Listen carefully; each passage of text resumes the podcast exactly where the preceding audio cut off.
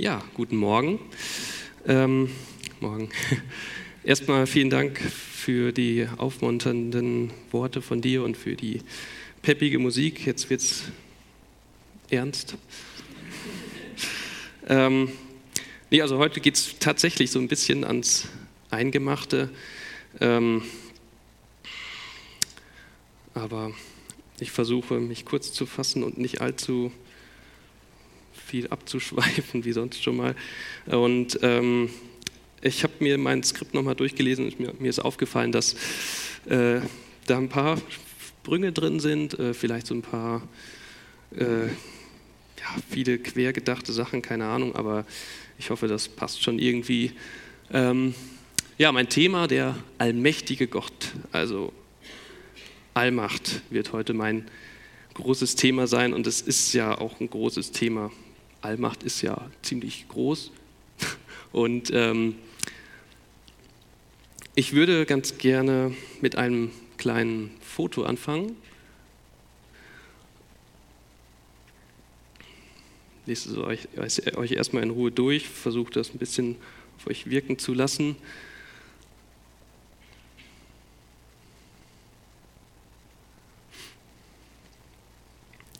Weiß nicht, ob das auch jemand in echt gesehen hat. Das war vor ungefähr fünf, sechs Jahren.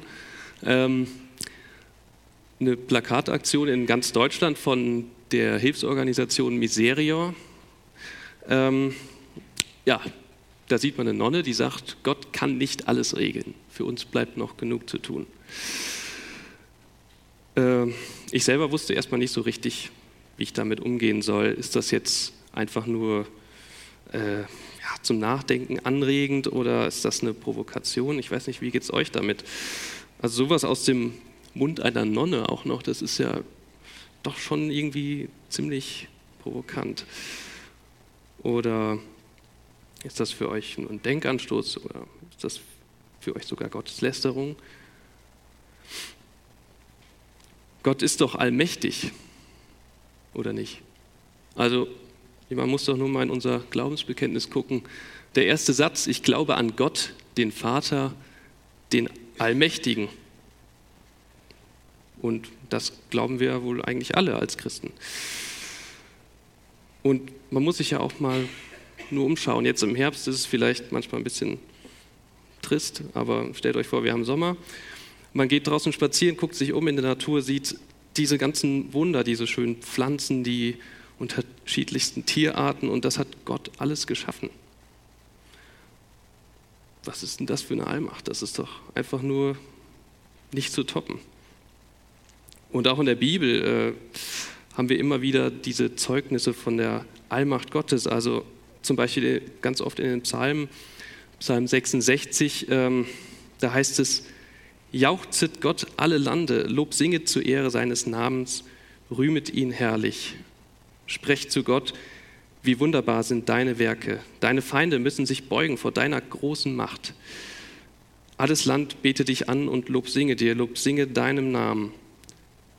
Kommt her und sehet an die Werke Gottes, der so wunderbar ist in seinem Tun an den Menschenkindern. Er verwandelte das Meer in trockenes Land. Sie konnten zu Fuß durch den Strom gehen. Darum freuen wir uns seiner. Er herrscht mit seiner Gewalt ewiglich. Seine Augen schauen auf die Völker, die Abtrünnigen können sich nicht erheben.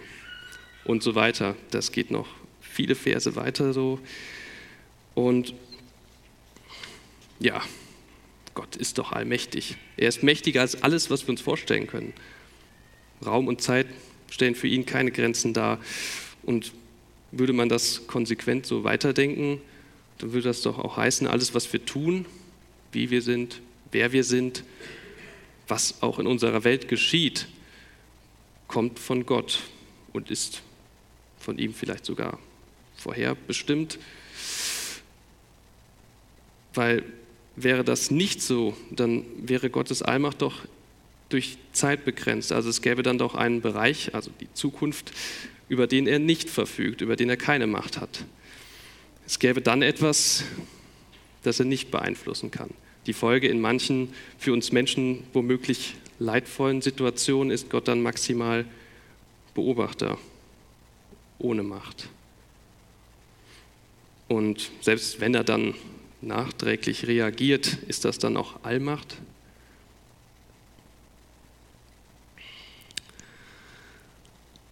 Wie ist das jetzt eigentlich mit der Allmacht? Also ich versuche heute nicht allzu philosophisch zu werden, ähm, kann ich nämlich auch gar nicht so gut, aber Allmacht ist nun mal irgendwie das erste Wort, das Christen häufig einfällt, wenn sie über Gott reden. Also wenn, wenn sie gefragt werden, wie stellt ihr euch Gott vor? Ja, allmächtig. Aber was ist das für eine Allmacht? Also können wir diese Macht überhaupt verstehen? Was mir in der Vorbereitung für heute immer wieder aufgefallen ist, ein nicht allmächtiger Gott ist irgendwie schwer vorstellbar. Aber ein allmächtiger Gott ist irgendwie genauso schwierig vorstellbar. Zumindest wenn man versucht, sich das so gut wie möglich vorzustellen, dann kommt man schnell an einen Entweder-Oder-Punkt. Also entweder ist Gott zu 100% allmächtig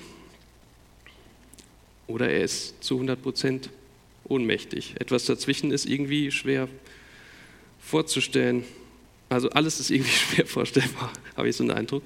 Ähm, es gibt ganz kurz zwei ähm, sehr allgemeine Begriffe jetzt in der Theologie, die diese zwei Seiten so ziemlich gut ähm, widerspiegeln. Also wenn man nach der Allmacht Gottes fragt, dann begegnet man häufig den beiden Begriffen Determinismus und Deismus.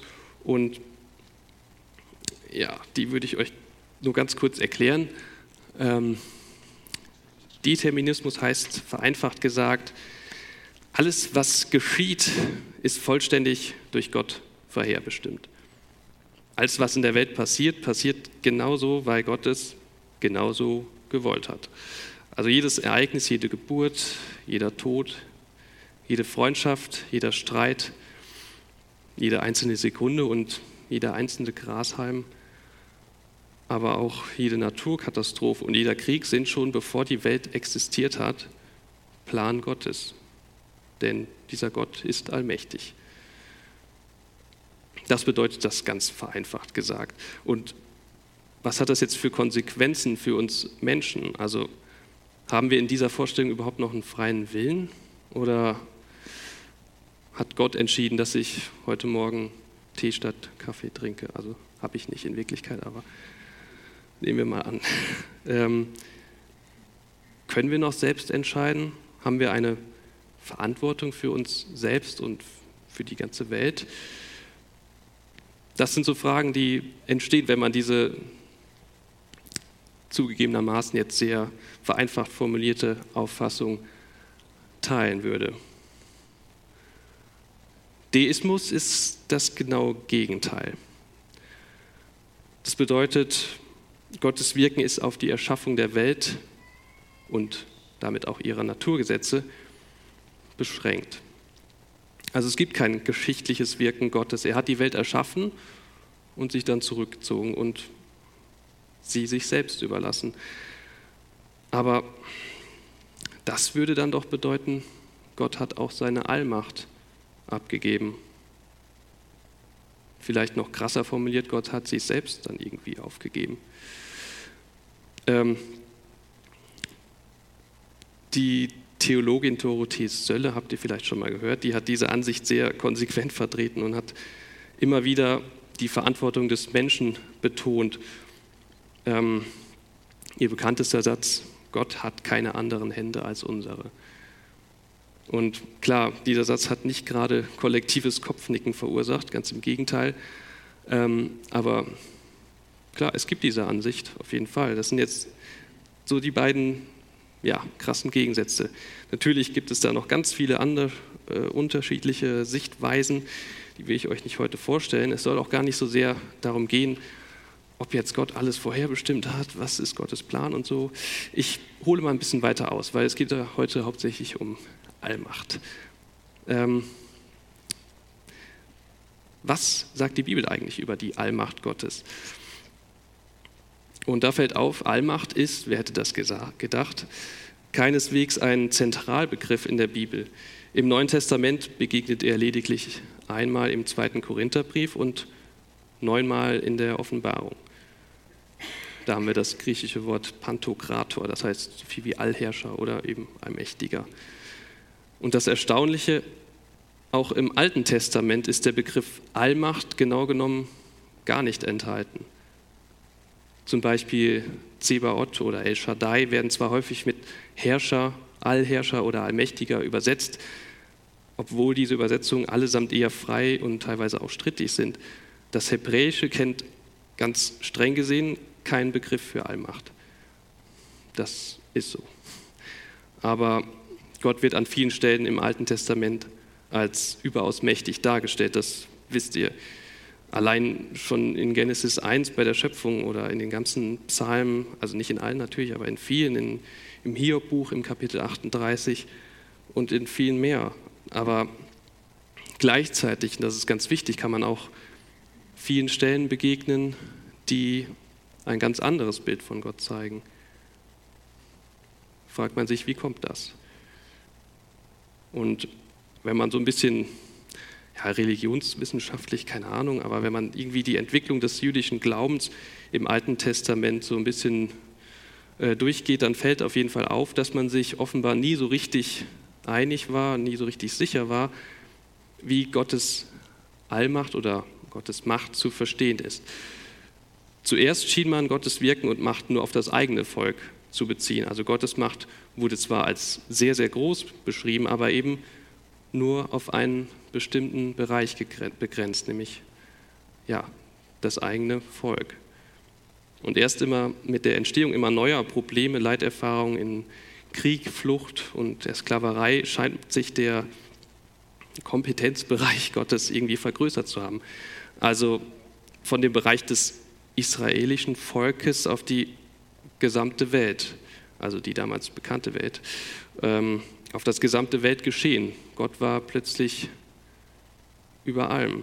Und gleichzeitig beginnt aber auch eine gewisse Ambivalenz. Also in den Klageliedern und Psalmen wird Gottes Allmacht teilweise auch in Frage gestellt. Also Gott wird wirklich heftigst angeklagt, weil er nicht eingreift. Und das können die Verfasser dieser Kapitel, dieser ganzen biblischen Bücher nicht verstehen.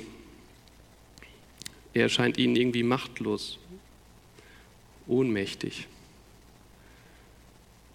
Und diese Spannung, diese Ambivalenz, die ist im jüdischen Glauben bis heute noch präsent. Wie ist das bei uns Christen? Haben wir die Antwort? Wie verstehen wir die Allmacht Gottes? Wir nehmen sie ja zumindest an, schließlich steht sie im ersten Satz unseres Glaubensbekenntnisses. Ich mache nochmal einen kleinen Sprung. Ähm, und zwar ins Neue Testament, also gar nicht so weit weg. 2. Korinther 12, Vers 9, das ist jetzt nicht die Stelle, die ich eben meinte, aber es wird eine Stelle sein, die den meisten von euch äh, bekannt ist. Das ist nämlich die Jahreslosung aus dem Jahr 2012. Und da heißt es,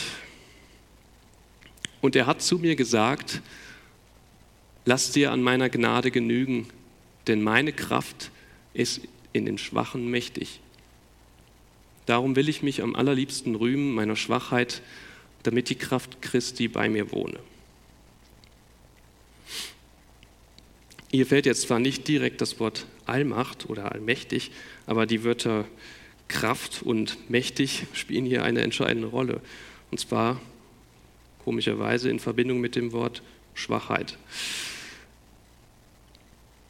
Ich denke, dass wir in diesem Vers sehr viel über die Allmacht Gottes oder den allmächtigen Gott erfahren, denn sie zeigt, dass Gottes Allmacht für uns Menschen völlig unlogisch, völlig unvernünftig ist. Diese Allmacht hat mit den Mächten, die wir so kennen, nicht viel zu tun, eigentlich gar nichts. Denn sie ist wahre, echte Allmacht. Und ähm, es tut mir leid, ich muss jetzt nochmal einen Theologen zitieren, äh, diesmal Karl Barth. Ähm, nicht, weil ich den so super toll finde und äh, es wirkt vielleicht so, weil ich den schon so oft zitiert habe, aber ähm, der beschreibt das irgendwie immer so, so schön. Also ich mag die Sprache von ihm einfach total gerne und ähm, er beschreibt ganz gut, was er unter echter Allmacht versteht, indem er einerseits sagt, Da zitiere ich den jetzt mal ganz kurz. Er, also Gott, hat Allmacht, das heißt, er hat alles. Er ist das grundlegende Maß alles Wirklichen und alles Möglichen. Es gibt keine Wirklichkeit, welche nicht auf ihn als seiner Möglichkeit beruht, keine Möglichkeit, kein Wirklichkeitsgrund, welcher ihn begrenzen und ein Hindernis für ihn bedeuten würde. Er kann, was er will. Man könnte also Gottes Macht auch bezeichnen als Gottes Freiheit. Gott ist schlechthin frei. Die Begriffe Ewigkeit, Allgegenwart und Endlichkeit sind darin eingeschlossen. Er hat Macht über alles. Er hat keine Grenze. Aber, und da versuche ich das jetzt mal mit eigenen Worten zusammenzufassen, Gottes Macht ist unbedingt echte Macht. Sie ist keine charakterlose Potenz, sondern eine gerechte, barmherzige, geduldige und gütige Macht, eben echte Macht. Und Gottes Macht ist also nicht die, nur die, oder sagen wir jetzt mal, die, die höchste aller Mächte, sondern Gott und nicht Gottes Macht ist allen anderen Mächten überlegen. Und jetzt wird es vielleicht ein bisschen schräg gedacht, aber wenn man das mal so ein bisschen weiterspinnt, er lässt sich auch nicht durch die Macht an sich begrenzen. Es gibt keine ihm konkurrierenden Mächte. Er ist wahrhaftig allmächtig.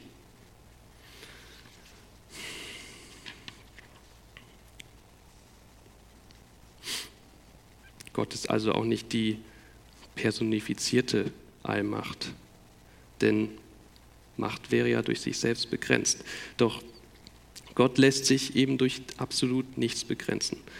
Denn, und damit komme ich schon zum Schluss, er ist Gott.